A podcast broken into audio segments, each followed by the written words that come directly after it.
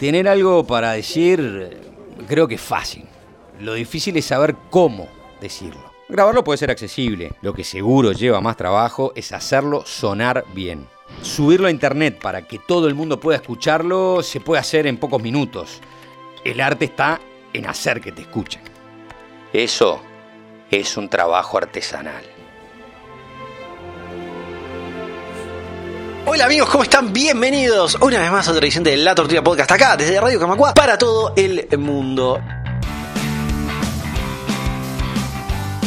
Sonora, Festival de Podcast. Llegamos al final del año, llegamos al final de una nueva temporada de Santas Listas. Un encuentro para ver podcast en vivo, charlar con podcasteros sobre el detrás de escena y conocer más sobre el arte de hacer escuchar. Todo esto y mucho más en esta nueva entrega de Así está el mundo. Sábado 4 de junio a las 18 horas en Sala Camacua. Entrada gratuita. Reservala en sonorapodcast.uy o a través de Red Tickets. Bienvenidos de nuevo a un episodio más de Belleza Química. Organizan Tortulia Podcast, Radio Camacua y Uicast. Muy buenos días, tardes, noches para todos. Bienvenidos a un nuevo episodio del podcast de Neurona Financiera. Apoyan AEBU, Evox, Soy Soledad Machado y te doy la bienvenida a todo un tema. Pero esa historia será para el próximo episodio de Blitzkrieg Pop. Sonora, Festival de Podcast.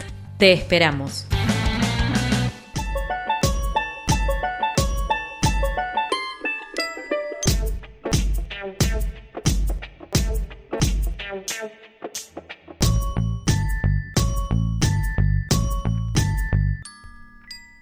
Esto que está llegando a tus oídos en este momento, sea la mañana, la tarde o la noche, el momento que hayas elegido darle play, es Santas Listas, el podcast de cine de Polenta Entretenimiento Sonoro. Mi nombre es Emanuel Bremerman y hoy solo me acompaña Pablo Estarico. ¿A quién saludo? Una alegría saludarte, Emma, y una tristeza no Sí, contar, vamos a adelantarlo, no contar con el tercer integrante, el tercer hermano, el tercer fundador de Santas Listas, Nicolás Tavares, que no nos va a estar acompañando en este episodio. ¿Por qué no nos va a acompañar Nicolás? Bueno, Nicolás se fue de viaje. Se fue a expandir sus, sus eh, horizontes Periodístico. periodísticos, Sí, sí, sí. Fue, a re- intelectuales. fue a representar el periodismo del paisito a Eso la feria de Buenos Aires. Eso mismo. ¿Y quién, quién sabe, quién dice tal vez llevar este propio podcast Mm. a otros horizontes, a otras fronteras? Otros Nicolás, estadios. si estás escuchando esto en, en on demand, como es probable, desde aquí queremos decirte que te extrañamos y te felicitamos y Sí. que seguramente vas a mm, enorgullecer a, a este podcast que se llama Santas Listas y que tiene muchas novedades para ustedes. Pero que las diremos al final. La diremos al final, este, porque en este momento no las repasamos y seguramente tengamos que hacerlo antes de decírselas. Pero lo importante es que eh, para mí es una alegría que estés acá en el Es- estudio Paul Thomas Anderson. Sí, nos volvimos a modo de estudio. Eh, y vamos a decir con un tema que, bueno, aprovechamos la oportunidad, tal vez un poco buscando cumplir un, no, no un capricho, pero un deseo de proponerles eh, este encuentro con eh, una trilogía Mm. y con el cine de un director que tanto a vos y a mí nos encantó eh, Sí. haber conocido este año. Nos ha, nos ha llegado, nos ha, se ha metido en nuestras este, mentes y corazones cinéfilos, porque de vez en cuando nos pasa, ¿no? Eh, no tenemos como encuentros, a veces fortuitos, a veces no tanto, con personas a quien nos conocemos, personas que hace rato que estaban metidas en esto del cine, pero que bueno, por motivos este, de que hay mucho para ver, a veces no, no llegamos. Eh, y nos pasó este año con el señor Joaquim Trier. Joaquim, Trier. Trier, el Eh, director noruego. Noruego. ¿Sabes qué? Es, es danés Ah, de nacimiento, bien. pero noruego por ado- adopción y él, él se reconoce como noruego. Como pero, este noruego. pero Bien. eh, Emma, ¿cómo llega Trier a nuestras vidas? ¿Cómo llega? Muy sencillo, por la tercera parte de esta trilogía, que luego ya ahondaremos en ella, pero eh, este año se estrenó The Worst Person in the World, la peor persona del mundo, eh, la tercera, de nuevo, parte de la trilogía de Oslo, de Joaquín Trier, que bueno, apareció ahí como bien a principio de año en, en el mundo de mm, los torrents, eh, que va a tener un estreno en plataformas oficiales de streaming en, algún momento del año, me parece. Sí. Eh, y que sobre todo llamó la atención porque, para empezar, la actriz protagonista, Renate Reinsve eh, se llevó un premio en el último Festival de Cannes por su interpretación en ella. Y eh, además tuvo, la película tuvo mm, dos nominaciones al Oscar, ¿no? A Mejor Guión Original y Mejor Película y Mejor Extranjera. Película Extranjera. No ganó ninguno, pero le abrió un poco más las puertas de, bueno, de, digamos, eh, la visualización internacional, por decirlo de alguna manera, eh, a esta película, que además fue como un pequeño fenómeno, me parece, eh, internacional. Se escribió mucho sobre ella, se discutió mucho sobre ella, se vio bastante. Y, y bueno, y a nosotros, a nosotros nos, nos encantó. Hemos hablado un montón de veces de esta película ya. La, la adoramos y mm, yo recuerdo escuchar su nombre eh, el año pasado. Sí. Y sobre todo, sorprenderme cuando a fines de 2021, en muchísimas de las listas de balance de fin de año, aparecía esta película noruega. Eh, ocupando lugares bastante altos. Sí, Eh, sí. En muchos casos, muchos sobre todo... Primereando ahí en el muchos- podio. Muchos periodistas y críticos eh, estadounidenses o ingleses poniéndola en el primer puesto, lo cual creo que hizo que aumentara la expectativa de, de todos. Sí, al menos que dijéramos, bueno, che, está esta película en la vuelta, a Sí. ver qué es. Y Ustedes ya conocen la dinámica y si no, medio se las presentamos. Solemos un poco presentar la premisa, eh, el puntapié narrativo de, de cada uno de estos títulos para después sí entrarnos más bien en las temáticas. Pero hoy creo que vamos a meternos en algunos eh, detalles de la acción Mm, y de lo que sí. son estos personajes y ver cómo se conecta el mundo de- y el cine de Trier, que de nuevo nos fascina. Esperemos que ustedes también. Y qué más decir que, bueno, eh, dedicarle este episodio a nuestro compañero Sí. Nicolás del otro lado del del otro- charco. Del río. Y a ustedes también por acompañarnos. Y sin más, creo que ya podemos eh, Irnos a, a la capital de Noruega.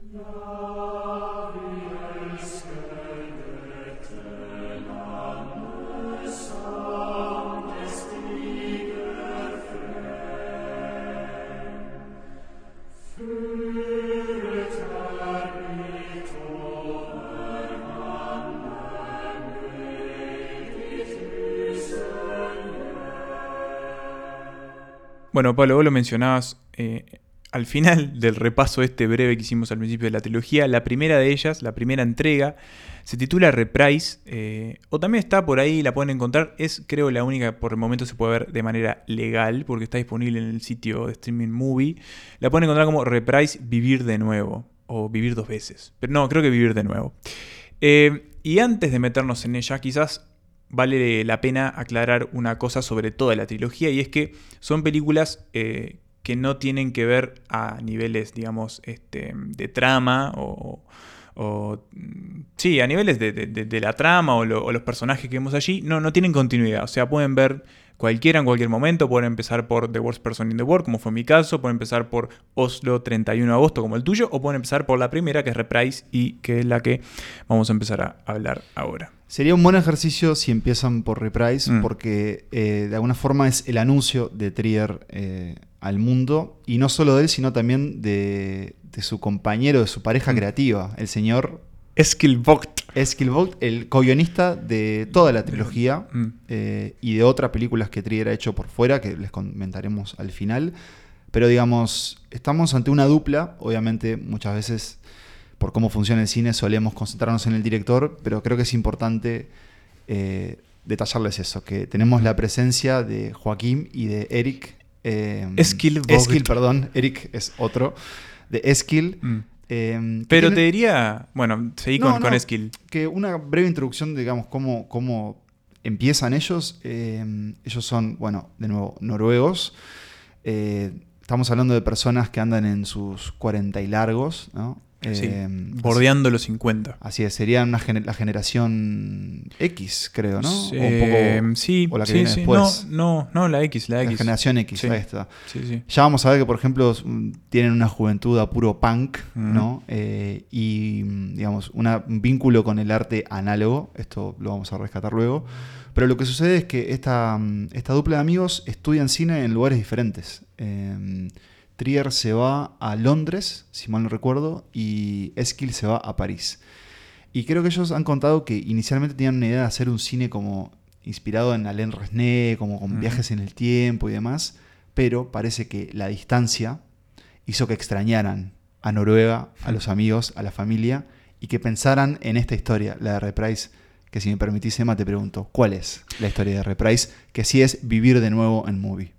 En Reprise lo que tenemos es quizás algo que puede llegar a emparentarse con los caminos de, de y de Joachim Trier, porque tenemos a dos amigos de noruegos que viven obviamente en Oslo. Las tres películas se van a situar allí, más allá de que después eh, tengan pequeños este, desvíos, eh, que tienen un anhelo, ¿no? Y es convertirse en escritores famosos o al menos que le, tener éxito en, el rubro literario, digamos. De ficción. De ficción. Lo que sucede es que nosotros los encontramos la primera vez que ellos van a entregar eh, el primer manuscrito que escriben, o al menos el primero que intentan publicar. Mm. Eh, Vamos a una cosa que no dijimos, esta película es del 2006, eh, y es si mal no recuerdo, estamos ambientados ahí también. Es, contemporánea a su producción. Sí, las tres. Las tres van a, van a acompañar los tiempos en los que mm. están este, situadas. Pero bueno, tenemos a estos dos amigos. Philip y Eric. Ahí está el nombre que se había Philip y Eric. Philip y Eric. Eh, que bueno, además de si bien comparten esta, digamos, esta inclinación por eh, la literatura y las ganas de progresar en ese rubro, hay una diferencia y es que Philip es muy talentoso. Eh, son de esos escritores que básicamente eh, logran volcar mucho de, ese, como, esas como contradicciones y cosas internas que le pasan a, sus textos y, esos textos son como muy viscerales y muy vívidos y atraviesan a las personas. Y del otro, lado, tenemos a Eric que le cuesta un poco más. Em, intenta, intenta, intenta, pero lo vemos como eh, lo difícil que es para él también el trabajo este, artístico aunque le ponga todas las ganas del, mundo. Hago un pequeño paréntesis acá porque vos mencionaste a Eskil y a Joaquín, pero tenemos que agregar una tercera pata eh, creativa, digamos, para, para, este, para esta trilogía, que es eh, el actor protagónico de Reprise y que se va a repetir eh, también con un protagónico en Oslo 31 de agosto y en The Worst Person in the World, que es Anders Danielsen Lee. Así es. Eh, un actor que hemos catalogado como la persona más triste del universo. Sí, eh, o, con uno de los rostros capaz de transmitir una, tristeza inconmensurable. Y podemos apropiárnoslo también, decir uno de, los, nuestros hallazgos actorales. Digo nuestros porque también lo descubrimos en momentos similares y además... Lo descubrimos sin saberlo. Lo descubrimos sin saber porque eh, vimos también el año pasado y en fechas muy cercanas... Mm. que entró esa película. Esa sí entró que es eh, esa gran película que es Bergman Island de Mia Hansen-Love, donde justamente el señor Anders, eh, Anders Danielsen Lee tiene un, tiene protagónico. Pero acá tenemos a un joven, un joven, Anders, eh, que hace de Philip, el talentoso. Que también son, son dos amigos que están insertos en un grupo un poco más grande, porque en total son cinco...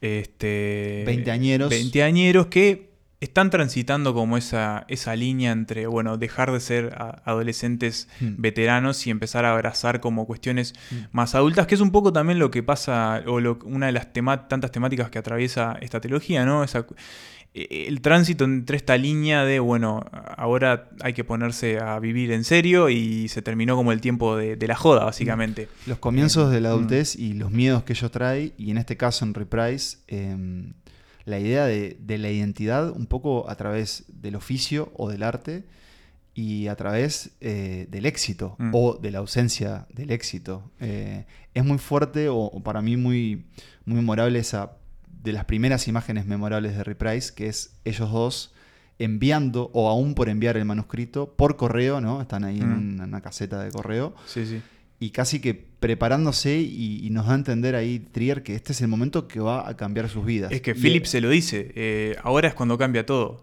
Y ahí se introduce una herramienta narrativa que me gustaría que expliques. Sí, eh, lo que tiene Trier es que utiliza como, digamos, como un montón de digresiones narrativas a lo que podemos presuponer como la historia principal o lineal de lo que está pasando, ¿no? En, ese el sentido cronológico de cómo suceden los hechos. Sí, en ese, en ese momento, ni bien comienza la película, lo que vemos es que estos dos amigos eh, ponen el sobre adentro del buzón. Cada uno enviando su novela. Su manuscrito.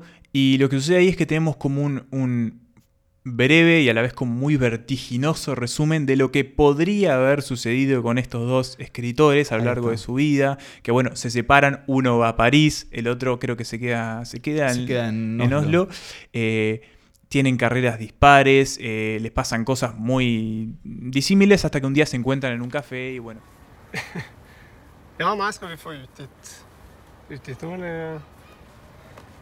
Vil du stå og dyrke angsten din? Det er grunnen til at vi står her nå, ikke der borte, er det ikke det? Jeg skjønner ikke hva du mener. Nei, du stoppet jo opp. Es como una pequeña, eso, como un pequeño desvío que Trier toma para, bueno, este futuro o esta, esta, esto también podría haber pasado y te lo estoy contando, pero en realidad lo que pasó es esto. Y ahí es donde arranca la película y donde empezamos a ver que, bueno, esto, los éxitos empiezan a llegar de manera diferente para ellos y también toda esa situación empieza a repercutir tanto Mm. en la salud mental de ambos, como en sus relaciones con, bueno, ya sea eh, las mujeres que de, su vida, las personas que, lo- los hombres que ah, son sus amigos y los rodean, sus familias también. Y creo que lo, a mí lo que más me gustó de Reprises es eso, ¿no? Cómo, el impulso creativo y, la necesidad como esta de, crear eh, también no solo genera como oleadas en el arte, sino también como en la vida propia y, y cómo también va, va moldeando la manera en la que entendés eh, cómo estás viviendo. Eso a mí como fue como lo que de Reprise me dijo, bueno, eh, me hizo tomar la como, no sé, como me, me- me sorprendió mucho eso, porque no, no, no, no creo que esté tan, tan explorado en determinado tipo de cine esa cuestión, me parece. ¿En qué sentido? No, siento que a veces que, que el trabajo creativo queda muy, muy inserto eso, ¿no? Como la, la manera en la que una carrera de un posible escritor discurre hacia un lado como más profesional. Y bueno, y acá es como. Conocemos sí el trabajo de ellos eh, a nivel artístico y a nivel literario, pero lo que más importa es cómo eso pega en sus vidas y cómo, bueno, Sí. a Philip le pasa algo que quizás no lo, no lo digamos. Pod- Podemos, pero- podemos decir que, que el éxito de Philip trae consecuencias en él. Pero además trae en consecuencias en Eric y en, y en cómo Eric va a encarar su propio proceso creativo. O sea, Ah. es como que están muy vinculados ambos procesos. Ahí hay un ida y vuelta entre, entre cada uno como, como protagonista, aunque Eric, que vamos a nombrar al actor, es Espen Klauman Hoyner, con la O con esa, esa O. gran, atravesada, gran pronunciación del noruego. Gracias. Por momentos él se cobra el protagonismo de la película. Sí. Y de alguna forma es nuestro foco y reencuentro con, eh, con qué le pasó a Eric. Como decía vos, no vamos a decir qué es, pero bueno, es jodido. Y Sí. es una película que empieza con una inyección energética, Sí. justamente con ese montaje condicional de lo que podría, de lo que podría ser.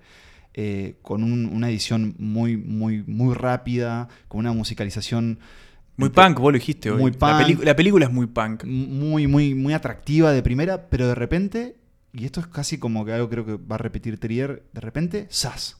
Un golpe. Uno de los tantos golpes de la vida. Y ahí dices, bueno, ah, ¿qué pasó entre ellos dos? ¿Qué le pasó a Philip? ¿Qué le está pasando a Eric? Mm.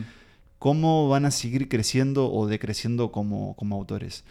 Eh, estoy de acuerdo contigo, a mí me interesó mucho también la idea de cómo, cómo maneja uno el talento ajeno, y Mm. sobre todo cuando es el talento cercano, ¿no? Y Eh, cuando se comparte como el, el mismo anhelo y. o la misma los profesión, o- o los mismos- claro. la misma, tal vez la misma búsqueda y digamos la alegría que te produce que a un amigo le vaya bien, pero también la idea del, bueno, hay algo de celos o, o- Sí, o de y- y envidia. de envidia, claro. Y también de, de una, no competencia, pero sí una idea de, bueno, a veces uno pueda considerar que el otro es mejor en lo que hace. Entonces se mete como en, en- en la idea de cada uno y creo que también es como muy, eh, como decís vos, es muy realista en ese mundo, en el, en el tras bambalinas del mundo literario, ¿no? Porque, por ejemplo, hay reuniones con los editores. Sí, son muy hay, buenas, sí. Hay discusiones sobre los títulos. eh, Hay cócteles. Este, hay eventos. Bueno, Trier usa, por ejemplo, mucho recorte de diario en Mm. donde se ve la crítica que eso generó, porque ahí empezamos a ver también que a él le interesa el lugar que el arte ocupa en las personas. Y también creo que deja sentadas las bases de que el mundo que vamos a recorrer en su cine es un mundo intelectual, Mm. de una clase económica Sí, eh, media, media alta, alta, aunque alta, pero bueno, también imaginamos que Noruega todo Sí. es una clase como media Bueno, alta. eso es una de las cosas de esta trilogía, ¿no? O sea, eso es como para banalizarlo y es tipo white, eh, White people, problem, sí.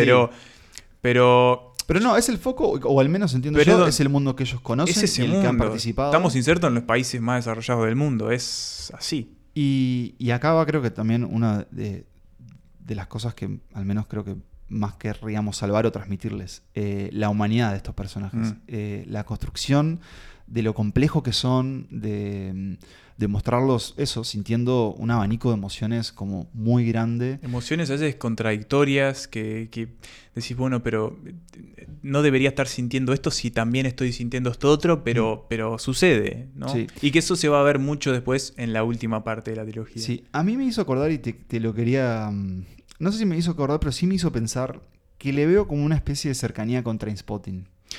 Es bueno, tiene esta Eh, cosa media de los no solo el grupo desde- de amigos que crece y. Y no solo desde el, del estilo también, ¿no? Un estilo, por ejemplo, cuando la película empieza en esos montajes eh, de posibles presentes o futuros, como mm, esa imagen casi que quemada a veces, ¿no? Como con Mm. mucha luz. Es, esta es una película también bastante blanca, de alguna Sí. forma.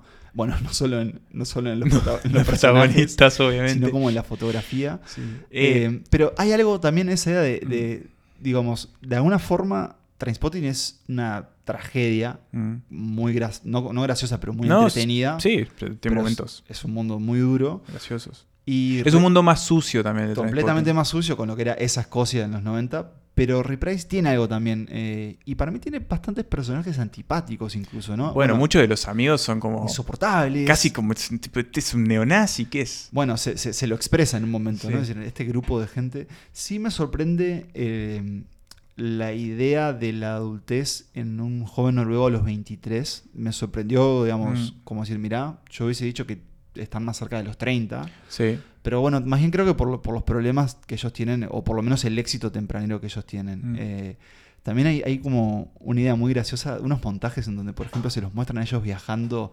Claramente son recortes de fotografías Sí. hechos al tuntún.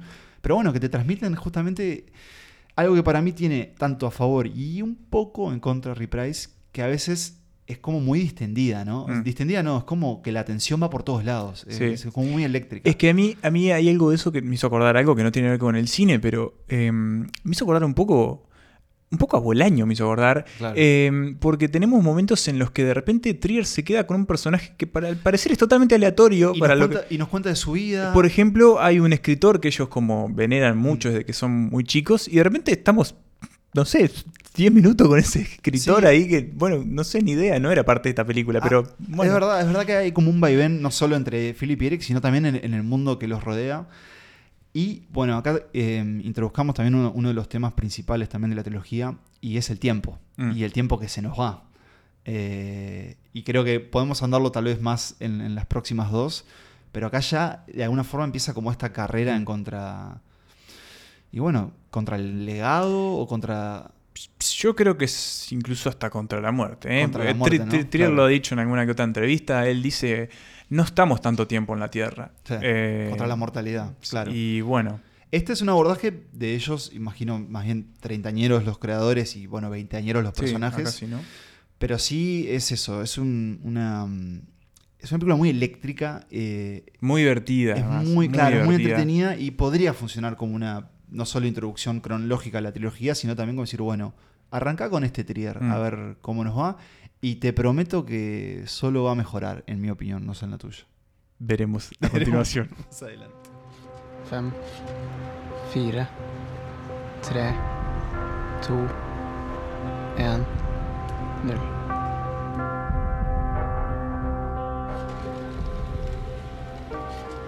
Ti. Y hacemos un pequeño respiro. Inhalamos y exhalamos. Porque se viene un episodio, o más bien una entrada en la trilogía dura. Dura, pero acá una pequeña advertencia. Para mí, una belleza. eh, una hermosura de tragedia. La tragedia de Oslo, eh, agosto 31, o Oslo 31 de agosto, 31 de más bien agosto, sería ¿no? la- traducción nosotros. mejor. En donde tenemos de nuevo al señor. eh, lo- Anders Danielsen Lee. Vos lo estás diciendo muy bien. Anders Danielsen Lee. eh, con un personaje homónimo. Personaje de Anders. Sí. Eh, estamos en el 2011. Y vemos. Cinco años después de Reprise. Cinco años después de Reprise. Una nueva película de Joaquim Trier y. Eh, Skillvogt. Skillvogt. Hoy estás muy atento Muy. Con, con los noruegos. Em, basada en un texto. Yo eso no sé si vos lo sabías. Basada, No tenía conocimiento del dato. basada pero levemente en un texto que se llama Will of the Wisp, que creo que es más bien de poemas, de Pierre Trier La Rochelle. lo dejo ahí, ese pequeño dato de Wikipedia para que lo exploren, que cuenta eh, el día, un día en la vida de Anders. ¿Quién es Anders? Bueno, cuando lo conocemos, Anders es un adicto o entendemos un ex adicto a varias drogas. Mm, sí, a varios. A varios, un abuso. O sea, de- entre, mm, digamos, como más tirando a fármacos y a otras otras cosas un poco más duras. Sí, pero podríamos incluir heroína, Sí, heroína, eh, eh, ketamina, Sí, eh, cocaína, Después, sí, ponerle, no sé, ansiolíticos, todo un poco. todo lo que, sí, bueno, lamentablemente todo lo que pueda, Sí. digamos, provocarle algo. Pero cuando lo conocemos, Anders está, mm, acaba de atravesar un proceso de rehabilitación y tiene un día fuera de la clínica, un día que se le permite dentro de su tratamiento. Bueno, un poco, en realidad, la, la excusa es para que vaya a una entrevista de trabajo, pero lo que vamos a ver es un recorrido por Oslo, en donde Anders se va a ir encontrando con personas de su pasado y va a ir a esta entrevista de trabajo. Y va a empezar a pensar que en realidad tal vez... eh, No quiero volver. Tal vez no quiere volver eh, a su vida. Y me gusta que estés, estés atajándome en los Atajando detalles. penales. Atajando penales, porque, de nuevo, advierto, es una película dura, pero que bueno, que por lo pronto podríamos decir es, eh, es seguir a Anders en su, en su día y ver qué le sucede. Em, esta es una película que, de nuevo, a mí me atravesó, creo, cuando dijimos hablemos de la, de la trilogía de Oslo, creo que ambos queríamos tanto hablar de The Worst Person como de esta. Y creo que es una de las películas que para mí capturan el dolor de una de las formas, al menos que, que a mí personalmente más me han conmovido. Eh, Mm. Es un dolor como muy... No, sé, no diría fácil de empatizar, pero fácil de percibir o de sentir el de Anders. Que bueno, es una persona que está en sus 35 años, algo Sí, por ahí. ya es un poco más grande, es otra generación de los que vimos en Reprise. Claro. Mm. Y que ella siente que en realidad tal vez eh, varias de las oportunidades que tenía antes, por los, las malas decisiones que tomó, eh, bueno, lo están llevando al abismo, digámoslo así. Eh, y hasta ahí podemos decir de una, de una forma de sería como la, el puntapié narrativo. Pero mm, sí me gustaría revelar cómo arranca la película. Mm. ¿Te acordás? ¿Cómo empezaba? Dale vos, porque tenés mejor memoria con esta. Empieza con la, una de las grandes temáticas de esta trilogía. Empieza con imágenes de Oslo. Cierto.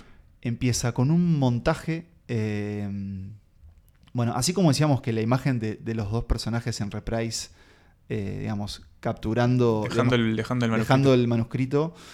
Acá empezamos a ver eh, a Trier que cada vez para mí empieza a construir imágenes cada vez más memorables. Y una es este montaje que es un montaje de la ciudad de Oslo vista a través de viejas grabaciones. Por ahí leyendo creo que son grabaciones de películas medio de televisión o de clase B que él se puso a ver para ver cómo se veía la ciudad. Y después más bien filmaciones caseras. Y vamos a ir escuchando voces que nos van a ir contando sobre la vida, sobre extractos de la vida, sobre momentos de la vida en Oslo, sin mucha conexión más que esto pasó acá o est- estas historias sucedieron acá. Y después sí vamos a ver en un hotel de carretera Mm.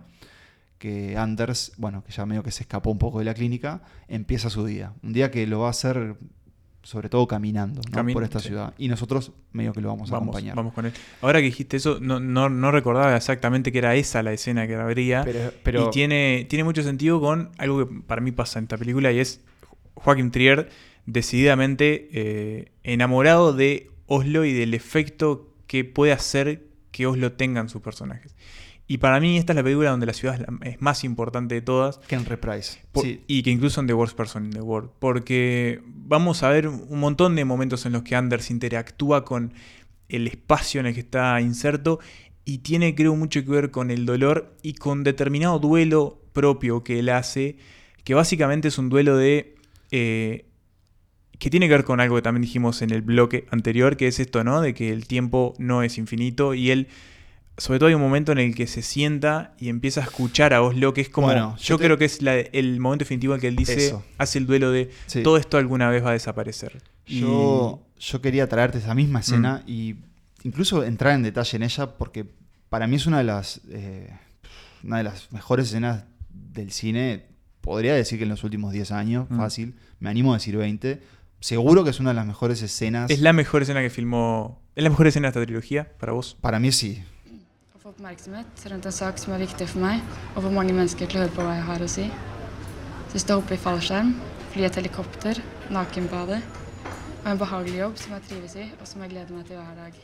Lo tiene Anders eh, medio que haciendo tiempo antes de reencontrarse con, con un familiar. Está en un café. Y está en un café, un café precioso. Y De acá, clásico café europeo, y ¿no? acá que te puedes también quedar que creo todo que el día. Ambos vos y yo estábamos viendo cuándo vamos a Oslo. ¿no? Porque- Me pasa lo mismo con Estocolmo, a veces Bueno. esas ciudades que vos decís, pero estas ciudades no pueden, No existir, existir. o sea, son tan fabricadas para la película. Creo que Trier también va a ser muy, muy genuino y honesto en decir que en realidad eh, tal vez la idealización o, o esa belleza que transmiten a veces las ciudades nórdicas también vienen con, bueno, con un, gran, un gran dolor detrás y delante.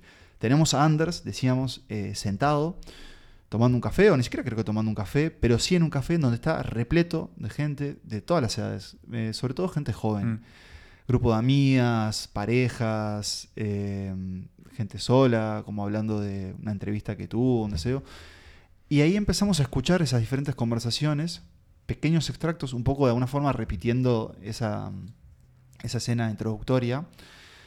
Pero hay un, hay un discurso clave dentro de ellos donde una de las jóvenes le está contando a una amiga todas las cosas que quiere de su vida. Eh, que quiere estar tirada en el pasto mirando las nubes, que quiere tener una carrera que la enorgullezca, un trabajo que la haga feliz todos los días, amar a alguien, eh, comer su comida favorita durante el atardecer, lo que, lo que haga, digamos, a una persona feliz. Y a poco vamos sintiendo o aprendiendo que Anders capaz que se empieza a dar cuenta que él no quiere esas cosas, él quiere otra cosa. Mm. Eh, y ahí hace, la película hace algo muy interesante con el silencio. Y para mí Oslo es una película que usa los silencios de una forma hermosa. Y no sé si recordás, por ejemplo, la escena de las bicicletas. En un momento ellos van a una fiesta, ellos son Anders, otro tipo, y conocen a dos chicas, en donde está nuestra querida René Renate en un, en un pequeño papel, y póngale un pin a eso porque ya vamos a, a volver, porque es importante. Eh, y se van en bicicleta a otro lugar. Y uno de ellos tiene eh, un, un matafuegos. Y ahí Trier filma a estas dos parejas en bicicleta en una cámara lenta en la noche de Oslo. Y uno de ellos va emitiendo como pequeñas nubes. Sí, sí, sí. Y el tiempo se detiene y la película, de nuevo, empieza a usar un silencio que, que te deja, que deja quieto, porque es verdad que el- si Reprise es muy ruidosa, Oslo empieza, empieza a calmarse. Y esa calma trae también sus demonios. Pero de nuevo, volviendo a esa escena que decíamos del café, en un momento Anders, que está escuchando a todas esas personas, aunque sería imposible que escucharan Sí, detalle a cada es- uno, es ahí está el truco cinematográfico, pero en un momento la escena se queda en silencio. Y lo único que vemos creo que es ese pedazo de Oslo. Mm. Y como decías vos, eh, la película nos tiene recorriendo esa ciudad donde él va encontrándose con amigos, viendo que fue esa vida eh, Bueno, el que, momen- si- que siguió sin él, ¿no? Cuando la- él estaba no solo en la rehabilitación, sino también en todos sus años en Sí, las drogas. La, la- la escena en la que él va a visitar a un amigo y, y básicamente después salen y se sientan en un banco, en un parque. Y Grandes a- escenas de bancos. Grandes escenas de bancos. Sí. Eh, tiene eso, ¿no? Como una, como una suerte de, de- de- de- como de que finalmente libera o deja escapar una vida que en algún momento quizás él se imaginó y que después... Pero es como que la suelta finalmente y, y para mí algo que tiene que ver con esto de lo que vos decís, de cómo, de, toda- de la escena del café, de la escena del, del, De extintor. eh, y es que, perdón, muchas veces incluso Anders caminando. o silencio, caminando ¿no? y vuelvo a Reprise y por ejemplo conversaciones en Reprise él utiliza como un recurso similar y es está el personaje de Anders el otro eh, Philip eh, hablando con su novia con que y son momentos en donde eh, eh, la- los diálogos no coinciden con lo que estamos viendo y de repente eh, la toma son las manos durante un tiempo y para mí Trier va como refinando la manera en la. el- como, como el vuelo poético que le da a las imágenes Sí. y a la manera en la que encara las escenas. Y Os- Oslo creo que es como. Como la que más encierra eso. Porque después está, va a estar en The Worst Person in the World también. Pero esta es como la película como. Más como lírica de la trilogía, me parece. Es como sumamente poética todo lo que está pasando ahí. Eh, sí, y es, es- Y es en muy conmovedor. en el sentido poético es una tragedia. Sí. eh, y es muy conmovedor. Y ahora que, ahora que lo decís, para mí también revisitar, al menos para este episodio, la, la trilogía, te hace pensar que es muy clara, digamos, la evolución que ellos hacen, o sea, Trier y Eskil. eh, Eskil Vogt. Eskil Vogt en, en- en su cine, donde de alguna forma siento que The Worst Person in the World, y ya veremos por qué, eh, no, puede, no, o sea, no puede existir Mm. sin Reprise, porque tiene mucho de, bueno, de esa, de esa velocidad, de esa electricidad, también algo más de, si bien Reprise no tiene capítulos, sí tiene como esos cortes, Mm. y en cambio Oslo es, es al contrario, es, es lo que dura y lo que puede significar. Para mí es como el- lo- los alcances que puede tener la cotidianidad, ¿no? Los pequeños actos, los pequeños gestos, las pequeñas cosas que te pueden pasar en un día, que bueno, después mirándolo hacia atrás, a veces son hechos determinantes. Y como que se detienen esas cosas. Y en The Worst Person in the World vamos a ver que eso lo puede explotar para cualquiera de los dos lados. Ya sea para narrarte una vida entera en dos minutos o para hacer que te detengas y que contemples que, bueno, como decís vos, todo se termina. Me gustaría decir esto de, mm, de Anders. Él fue, creo, y esto podríamos chequearlo, el quien le dio el nombre de la trilogía Sí. a, a la trilogía de Oslo, que no es oficial, aunque ya se hizo oficial. Te, creo, lo, ¿no? te lo chequeo porque fue así. Sí, sí. ¿Recordás Cuando- cómo fue? Cuando estaban filmando la mm, The Worst Person, eh, bueno, volvían a Oslo, empezaron, volvían, no sé si volvían, estaban ahí, Mm. y empezaron a filmar y, y un poco charlando, discutiendo los temas que la película tocaba, medio que le dijo, che, pero esto se arrastra desde Reprise y en algún sentido le da un cierre a todo lo que hemos hecho en estos años y fue como, es una trilogía. Entonces, bueno, que, eh, a efectos espirituales quedó así, la trilogía de Oslo. Jeg vil bare at du skal forstå at jeg Hvis det ble utgangen på det hele, så er det et, et valg jeg har tatt. Ja, men du kan ikke informere meg om det. Det er jo helt forferdelig, Anders. Ja, altså, du skal ikke gjøre det uansett hva som skjer, så skal du ikke gjøre det. Men du, du jeg, kan ikke, jeg, kan ikke, jeg kan ikke forholde meg til at, at du sier at du har tenkt å ta livet av deg. Hvis det er det du sier, er det det du sier til meg? Men hva tror du dette vil gjøre med moren og faren din, med søsteren? Hva tror du det vil gjøre med dem? Jeg vet ikke. De vil i hvert fall tro at det er en overdose, og det skjer jo ofte. liksom. Y llegamos finalmente al final, este, y valga la redundancia, de la trilogía de Oslo, a una película que ya dijimos apareció el año pasado, a mitad de año, en el Festival de Cannes, que nosotros vimos por primera vez este año y que nos fascinó y que quisimos evangelizar a todos nuestros allegados a- para que la vieran, para que siguieran hurgando en la filmografía de Joaquín Trier y que en algún sentido es la responsable de que estemos hablando acá Sí. hoy de este señor, porque... Y es su entrada más diría ¿Más yo. pop? O tal vez, si bien decíamos que Reprise tiene como. funciona como una buena Reprise es más punk, es está más punk, pop. Esta tal vez sea la. Esta va a ser como la. La más gentil, capaz. O la- Es- sí. ¿Cuál recomendarías primero? The Worst Person the Person. World. Sí, está bien. Sí. Empezás por ahí y después profundizás. Sí, yo, yo, yo haría el camino que hice yo. No por sacarme chapa, ni nada, Pero por pero. cómo- por cómo fue. Sí, entré en The Worst Person in the World sin saber. Voy a decir la peor persona del mundo. Vamos Dale, a sí, traducirlo. sí, sí. La peor persona del mundo. Eh, sin saber mucho qué, qué pretendía este tipo, ¿no? Con sus películas. Bueno, me encontré con esto que ya vamos a hablar. Una película que te hace sentir por momentos muy bien. Es de nuevo otra una película muy energética, que con una protagonista que se come la pantalla, la película y se te mete en el corazón, con todas sus contradicciones y cosas horribles que hace además, ¿no? Pero eh, después yo diría de ir hacia Oslo, porque es un paso a los abismos eh, que es un poco más duro. Y después diría de ir con Reprise porque Me Reprise te levanta un poco. me gusta mucho este Reprise te levanta, te mantiene en cierta tesitura melancólica que tiene toda la trilogía. Y creo que pone a las otras dos películas en contexto también. Y sí, te ayuda a entender muchas de las cosas de las otras películas. Este es el tour que hay que hacer Es por el tour. Trier, recomendado por eh, Marcos Emanuel Bremerman. Y bueno, entonces llegamos a The Worst Person in the World. Dije que le iba a decir la peor persona del mundo y de entrada ya no se lo dije así. La peor persona del mundo. La peor persona del mundo, donde tenemos, bueno, esta chica, a la que ya hemos mencionado, a Renat Reinsbe, eh, la primera protagonista femenina de la trilogía. Antes teníamos siempre a, hombres.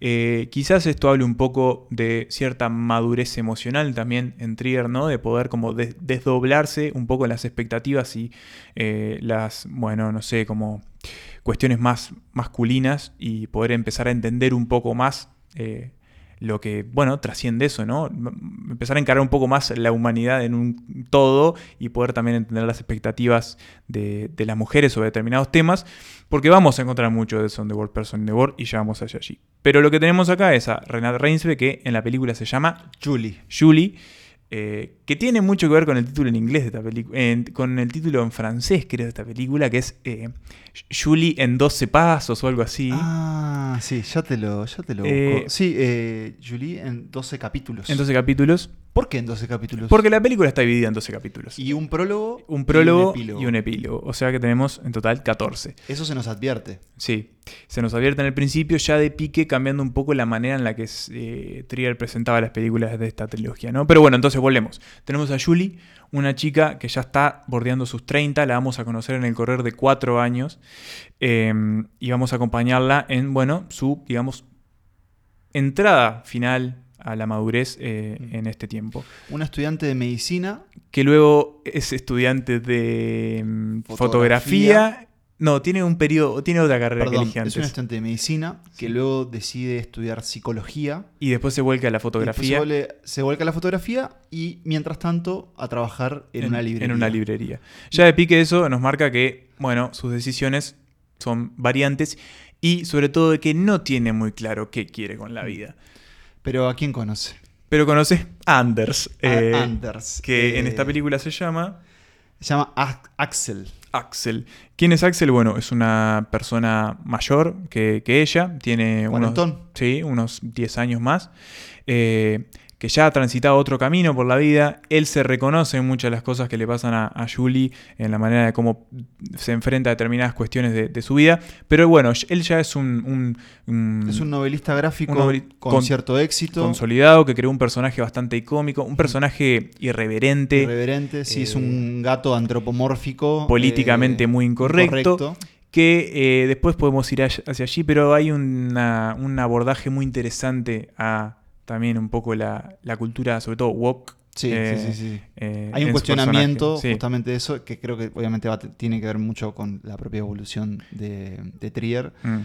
Pero creo que empezamos acá a ver algunas cosas que se repiten, ¿no? Mm. Eh, tenemos de nuevo un autor, en este caso de- del género del cómic, pero un autor sin más. Mm. Y tenemos algo también que se repite en mayor medida y que estaba en menor medida en Reprise, que es un narrador. Una narradora. en Una realidad, narradora. En este caso, que nos va a decir eso que un poco vos nos presentabas. Es, Mm. Esta es Julie y estos son los problemas que atraviesan su vida, que al parecer empieza a ser cada vez más cambiante hasta que conoce a Sí, Axel. a Axel. Lo que nos pasa es que, bueno, ellos empiezan a entablar una relación formal, eh, viven juntos, empiezan a... Bajo la advertencia de él, al menos inicialmente, de que esta diferencia de edad podría traer problemas. Podría llegar a ser un problema. Porque le dice, yo ya en- a esta edad, más o menos estoy entrando en un nuevo capítulo, vos todavía te estás definiendo. Mm. Creo que son las palabras que usa. Sí. Y... O todavía te estás buscando. Sí, es básicamente lo que le está pasando a ella, ¿no?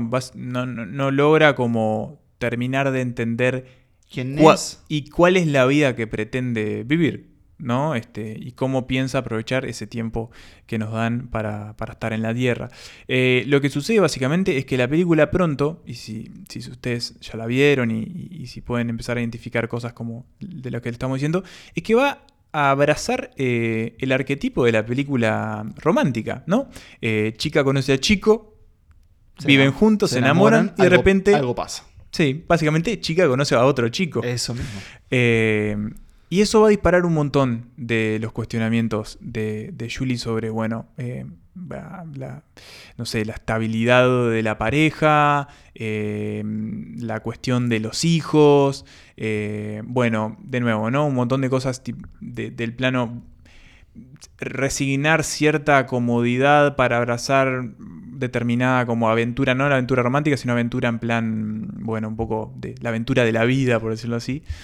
Eh, y eso va a empezar el a traer... desarrollo profesional desarrollo- y como de nuevo también qué quiere decir para en una pareja que uno tal vez tenga éxito y el otro tal vez lo esté buscando no sé si éxito pero digamos una Sí, búsqueda, una misión, reconocimiento, claro. al menos. Sí, sí, sí. Y eso va a traer, bueno, un montón de, de cuestiones este, a su vida que vayan- se van a ir desarrollando, lo dijimos a lo largo de 12 capítulos. Sí, pero en resumen, como vos bien dijiste, chica conoce chico y chica conoce otro chico. Otro chico. Al mismo tiempo que está con el otro chico. Hasta ahí les dejamos, eh, para no revelar por si no la vieron, los Mm. que, bueno, los que la vieron saben y creo que recordarán, eh, si no son los dos encuentros, por lo menos el segundo encuentro. El segundo digamos, encuentro. Cuando Julie conoce a Elvin, eh, que es el actor Herbert Nordrum, eh, que se da en una fiesta, en una fiesta a la que Julie se cuela y conoce a un muchacho, y esto sí creo que podríamos contarlo, y de alguna forma ambos que se están como desplazados de lo- del momento que están viviendo, de esta, bueno, celebración del amor y la alegría, pero se encuentran eh, en, eh, digamos, compartiendo ese sentir de estar perdidos. Ambos están en pareja, ¿no? Ambos eh, están en una relación. Entonces deciden eh, no engañar a sus parejas, pero ver la forma de cómo pueden conocerse de una forma íntima. Esto bien sucede, no lo piensan tanto, pero Sí, sí, sucede. pero sucede. Cómo conocerse de una forma íntima sin, sin engañarse, ¿no? Digamos. Sin eh, consumar como el sin engaño. consumar, ahí está. Engaño. Y eso nos va a dejar también Una gran escena. una gran escena, una gran cámara eh, ralentizada y sobre todo va a eh, motivar otra enorme escena, que es la escena de esta película. Eh, acá podemos decirles, si no la vieron, pueden adelantar unos minutos el podcast, si no, les vamos a contar que es un momento en donde Julie Finalmente decide. decide ir a buscar a este nuevo amor y así Oslo y la vida se detienen. Mm. Y ella sale corriendo por esta ciudad y todo está quieto. Eh, las personas, los autos, los animales. Solo ella se mueve eh, convencida, alegre, feliz y... Casi hasta liberada de que, bueno, este, este es Esto el es lo que camino que, elijo, claro. ¿no? Después de tantas dudas en todos los ámbitos, bueno, esto lo estoy eligiendo. si en Oslo teníamos esa, esa mm, en Oslo 31 de agosto teníamos esa ciudad recorrida por, por Anders de una forma muy lenta, eh, con mucho dolor, acá tenemos lo opuesto, ¿no? Es ella corriendo y qué gran año para las corridas Las en el cine, corridas, ¿no? sí, con Eh, Licorice con Pizza. Pizza. Eh, a ella corriendo por esta Oslo que bueno, que refleja que a veces cuando estamos en ese punto de la vida o en esos momentos, el tiempo parece detenerse, ¿no? Y todo lo único que importa es lo que eh, queremos en ese momento. En, en este caso, lo que queremos a nivel afectivo. Y ella quiere estar con este chico. Yo creo que esta, esta, esta entrega de la trilogía de Oslo es la que te deja ¿No es la más madura para vos? Es la más madura porque creo que también, eh, y creo que está bueno que hablemos un poco del personaje de ella, porque creo que si bien aparentemente, y esto ha sido que ha aparecido por ahí eh, eh, publicado en determinados medios y como análisis, es una... mm, Es un arquetipo de mujer treintañera que a cierto como espectro de los espectadores ya está cansando un poco. Eh, está como, bueno, esta cuestión de las dudas y todo esto. Eh, yo siento que es como un personaje súper honesto, ¿no? Y, y es un personaje que, mm, que es imposible de juzgar en ningún momento. Ella hace cosas que van a lastimar a mucha gente, que lastiman a mucha gente. Hacia ella misma. Hace cosas que la, la lastiman a ella. Pero también tiene como gestos que, que son como, bueno, que, que se podrían como catalogar de, de, no sé, este, aceptables o, o, O lógicos, o sea, ¿sí? o fácil de identificarse Claro. uno con lo que hace. Y, mm, y creo que, que- una es, es una cosa más interesante de esta película, ¿no? La imposibilidad de entender, bueno, esta persona, yo estoy, estoy como siendo, estoy de su lado, estoy en su contra, o qué, qué me pasa con este personaje. Este, es de- creo que de los tres protagonistas de la trilogía de Oslo, es la más difícil de encasillar y Los es la más difícil. cuatro, ¿no? Si de, Reprise de son los dos. cuatro son dos, en realidad. Eh, del Reprise son dos. Eh, es la más difícil de entender, de encasillar y al mismo tiempo es la más identificable, es la que vos más podés eh, llegar a comprender ciertas como, no motivaciones, pero sí como conflictos y contradicciones que ella tiene. Y es esto que hablamos anteriormente, ¿no? ¿Por qué me pasa que estoy sintiendo esto si en realidad yo también al mismo tiempo estoy sintiendo esto otro que también es fuerte? ¿Y qué está pasando que están luchando estas dos tensiones? Eso que decías de, de, de si llegamos a juzgarla o si la película la juzga, eh, creo que incluso parte desde el propio título. Mm. Eh, la peor persona del mundo. Se supone que es, es Julie nuestra protagonista. Por lo que leí, Trier explica que, que, mm, la frase eh, en, en noruego, que si quieren me animo a leerla, es Verdens verste meneske. Ah, pero qué buena pronunciación. Eh, él cuenta que en, en Noruega es una frase que se usa como, digamos, un poco eh, los noruegos la usan, yo qué sé, te mandaste una macana o incluso algo que no es tan grave, pero igual te sentís como la peor persona en el mundo. Eh, o sea, que es algo que parece que es totalmente catastrófico y apocalíptico, pero que tampoco es tan grave. Entonces, Julie no es la peor persona en, en el mundo. Es una persona. Una, para Sí, mí, sí, sí. es una persona más. Y ser una persona es, mm, es estar mo- lejísimos de la perfección. Y al menos creo que hacernos entender a nosotros que tampoco le podemos pedir a ella simplemente porque la entendamos como un personaje de una ficción, que las decisiones que tomen sean claras. Y Sí, sí. a mí algo que me. que ahí siento está esa madurez en, en la peor persona del mundo en comparación con las otras, más bien en comparación no, como en continuación con las otras, es que con lo que hacen acá Trier y Eskil, Eskil Vogt. con el guion y con la idea de hacer su vida en capítulos y que muchos son irregulares, algunos son muy largos, otros son muy breves, es que tenemos la forma de conocer a Julie de, es una forma como particularmente humanista, ¿no? Como Sí. decir, la vamos a ver mudándose con su novio, la vamos a ver estudiando, la vamos, o sea, ¿en, en- qué no la vamos a Mm, ver? La vamos sí. a ver eh, tomando hongos, la vamos a ver teniendo relaciones sexuales. La vemos atameando, o sea, la vemos. Hay, o sea, de todo, porque incluso atraviesan, bueno, esos cuatro años y la vemos a Renata cambiando diferentes es- estilos de, de cabello. Pero es eso, es como que vamos a ir de- en esa forma que, que es muy. Si Reprise era como más punk, para mí es muy pop esta película Mm. también. Y la música, bueno, la música. Es un cine muy musical también, el Sí. de. El de mm, el de Trier, la escena de la corrida es como una escena musical, más allá de que también es como más, más bien en silencio, creo. Eh, la música forma parte de todo el tiempo, ¿no? Él musicaliza, acá incluso hay transiciones entre capítulos que, que- que son, que son musicales y que usan jazz, eh, la película termina con una, con una canción brasilera, eh, y nos da a entender que ellos como autores también consumen mucha cultura, cine, Sí. literatura, em, teatro también. Pero bueno, todo eso se suma a que vamos a ver eh, a Julie en estos 12 capítulos de, mm, de una forma que a mí al menos es muy difícil no empatizar porque creo que todos sabemos que todos nos equivocamos y todos incluso estamos muchas veces pensando en las decisiones que tomamos y las que no tomamos.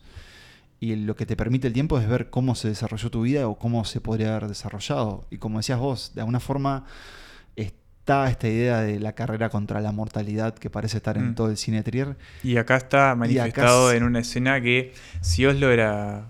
te partía al medio esta escena por el cariz y el tono que tiene la película. Vamos a ella, vamos a ella. Vamos- Podemos, podemos de nuevo advertir. Vamos a decir que vamos a hablar del final de la película, o sea que obviamente vamos Sí. a decir cómo termina.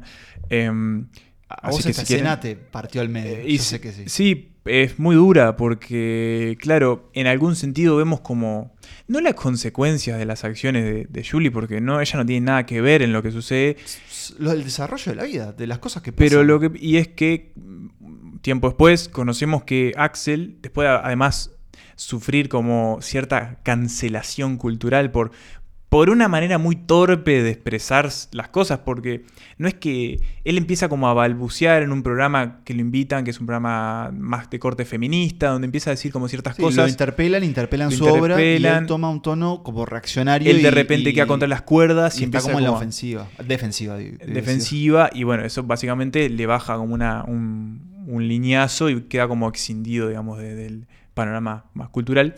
Em, Y le pasa algo más. y le pasa algo más que es peor y más adelante lo, lo conocemos y es que, que, bueno, se enferma de cáncer. No recuerdo específicamente qué, pero es uno que, bueno, básicamente lo va a, a- a- va a terminar con su vida muy pronto. Mm. Julie lo va a visitar al hospital y tienen una conversación sobre todo lo que implicó para él. Él hace como una especie de retrospectiva de lo que fue su vida, de el lugar que tuvo como ciertas, ciertos anhelos materiales que, que- que él pensó y Hay una, hay una frase que, que- para mí claramente es. eh, O sea, es Trier y Exil diciéndola a ellos también. creo que ellos nunca, nunca han dicho en sí que el- no definen a su cine como autobiográfico, pero sí. Pero tiene, obviamente. Pero sí dicen que lo que les gusta, al menos al crear historias, es que ellos puedan entender a esos personajes. Y bueno, acá dice este mm, el personaje de Anders, de Axel, dice, me pasé la vida, yo, yo- mi relación con la vida es a través de los objetos, me pasé la vida juntando libros, discos, y ahora, ¿qué valor tienen, Sí, sí, tienen sí. esas cosas cuando los días están contados? Y después no sé si dice en esa, en esa escena o en otra, pero dice una frase que es mortal, eh, literalmente, cuando dice, a mí ya no me queda futuro, solo me queda pasado. Mm, Entonces, no, es tremendo. su mente está en eso, está en, en pensar en, el- ya no puede pensar en lo que va a hacer, aunque sí lo hace, sino más bien en, en lo que fue. Y en el caso de Julie, en lo que no fue, porque la relación tomó otro rumbo. Sí, y ambos también, él, él empieza también ahí como a hacer como una, eso, ¿no? Como una observación sobre su legado y sobre lo que uno deja. Y en algún sentido se da cuenta de que no deja mucho y, y que o- al o que final... no quiere vivir a través de esas cosas. Y Dice, claro, quiere y, vivir. Y todo se relaciona con ese paso en la tierra, que, que, claro, depende de, de un montón de cosas. Y, y es, una, es una escena que, que sí, que te parte al medio y que demuestra una vez más el tremendo actor que es Anders Danielsen Lee.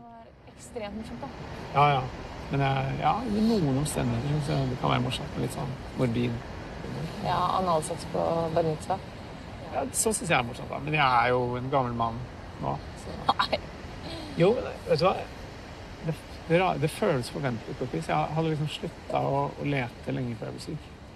Y que Eh, nos dijimos sucede también en un banco. Y que sucede en un banco, esta vez del jardín del, del hospital. En toda la trilogía 2 lo hay escenas en bancos Mm. y, y en todas son, al menos como en la construcción, suelen ser simples en el sentido de que empezamos con un plano general, dónde están los personajes, después vamos a ellos y empezamos en un juego de un plano contra plano, Mm. a veces nos vamos un poco más, pero hay una magia ahí en esas conversaciones, en, en cómo, se, cómo los personajes se escuchan, de nuevo decíamos como la sonoridad de, de Anders hablando y expresando cosas desgarradoras que, que, bueno, esta película a mí me emocionó Sí, sí, sí, muchísimo. Eh, y sobre todo su actuación, la de Julie también, pero claro, él tiene un golpe emocional, ese personaje. Y que siempre, bueno, ayuda para... Pero la de Julie... eh, También, porque es, ella es... En algunos casos ella es como un, un poco un enigma, ¿no? Es como no lográs entender. No. ¿Qué, qué está pasando acá dentro de ella? Claro, porque ¿Por la vemos actuar muchas veces. A veces el- la narradora nos dice, Mm.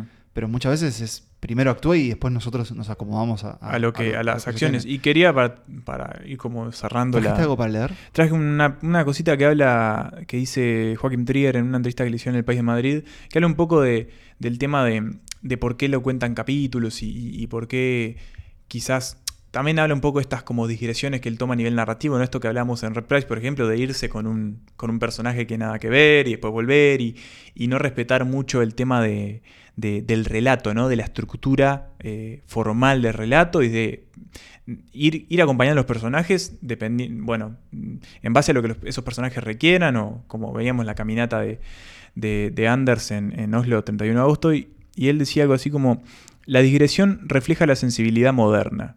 Supongo que soy el típico posmoderno que sigue creyendo que somos seres fragmentados. Yo hago todo lo posible por no concentrarme en el argumento. La noción de trama ha arrasado el cine y la televisión actuales. Me encanta una buena historia de detectives, pero no puede ser que el relato lo domine todo. Y creo que eso tiene mucho que ver con, con la trilogía, ¿no? Con cómo él estructura mucho sus películas a partir de las emociones, de estas eh, imágenes, de este reflejo de la ciudad en estos personajes y de cómo ellos también se ven reflejados en la gente, en las bicicletas que pasan, en los autos y, y hasta en los bancos de las casas. Es una de nuestras películas favoritas del año. Sí, sí, yo ya tengo mi top. pero ya tengo las cuatro primeras. ¿Ya están? Sí, ya tengo las cuatro primeras. ¿Con este todo lo que se viene? Sí. Ahí es va. más, tengo las cinco primeras, pero no lo voy a decir. Te creo porque sé que The Worst Person in the World Está, está. va a estar y no va a ser esta la única vez eh, que hablemos de ella. Así que, Nico, quédate tranquilo porque vos también, que sabemos que a Nicolás Sí, también le gustó mucho. muchísimo esta película. Así que mm, mm, podríamos, la verdad, podríamos ir hablando 30 minutos más o incluso. Sí, más. dijimos que íbamos a hacer un episodio corto y creo que Y ya. Es el efecto Trier, pero mm, los invitamos eh, a ver toda la trilogía. Pero Pero pueden seguir ese mapita, el de. pueden seguir ese mapita. Eh, pero antes de despedirnos, como ya es tradición y como ya lo venimos en este episodio, escuchemos un poco de la voz de Julie en La peor persona del mundo. Jeg tror en bok, jeg. Hæ? Ja. Kast den ene. Altså, kan jeg få to bokhyller? Ja, Hvor mange klesskap skal du ha? Y así, señores, se fue mi primer episodio sin Nicolás Tavares, mi primer mano a mano con Emanuel Berman. Te soy sincero, se me fue volando. Mm. Una lección más que nos deja Trier. La vida pasa volando La y este pasa podcast así volando. fue. Esperemos que haya sido lo mismo para ustedes. Claro, fíjate que Eh, ya pasaron seis años de podcast. Más o menos desde que estamos aquí grabando. Pero mm, antes de ir a nuestros anuncios parroquiales, eh, cerremos esta trilogía de Oslo compartiendo nuestros rankings personales. Ah, a ver, vos primero. Eh, repasemos igual primero. eh, No, yo primero porque yo soy- creo que soy el más obvio. no, lo que quería decirte es repasemos cuáles son. Ah, bueno, en orden. Por si por algún motivo pusieron Sí. el podcast Ah, en a este ver, punto. ¿qué es este podcast? Voy a escucharlo del va. final. Eh, la trilogía de Oslo, dirigida por Joaquim Trier y coescrita con Skill Vogt. Eh, está compuesta por Reprise de 2006, eh, Oslo 31 de agosto de 2011 y La peor persona del mundo de 2021. En el medio eh, de Oslo y de La peor persona del mundo, Joaquín Trier dirige dos películas más, una llamada Telma, que es de terror, también una película noruega, y una película llamada Louder Than Bombs, que es un drama familiar con Jesse Eisenberg eh, y esta actriz francesa que nos gusta, Ah, Isabel Huppert. eh, que no hemos visto. No las vimos. Pero que probablemente veamos Pero este las año veamos. y les contaremos. La, la gran opus de Joaquín Trier es obviamente la trilogía, ¿no? la trilogía de Oslo. Eh, ¿Puedo adivinar tu orden? Capaz lo adivinás, a ver. Yo creo que es número 3, ¿Mm? Oslo, 31 de Sí. agosto. Número 2, Reprise. Sí, y número ya- 1, ya lo adivinaste, la peor sí, persona del mundo. ¿Cómo es la mía? La tuya es. Ay, a ver. Empezar en el 3. En el 3 me cuesta. Sé el 1, no sé el 3. bueno, eh, jugátela. 3. ¿Reprise? Sí. Ah, bien. The Worst Person y Oslo. Sí, pero las quiero a todas, ¿eh? No, Las yo quiero- también, quiero todo el obviamente. paquete Sí, sí, sí. Y tanto, mm, tanto Oslo como la peor persona del mundo, ambas, a ustedes, eh, queridos escuchas, que, bueno, estamos cada vez, creo que a veces compartimos estrellitas y puntajes. Para mí son 5 sobre 5. Mm, cinco.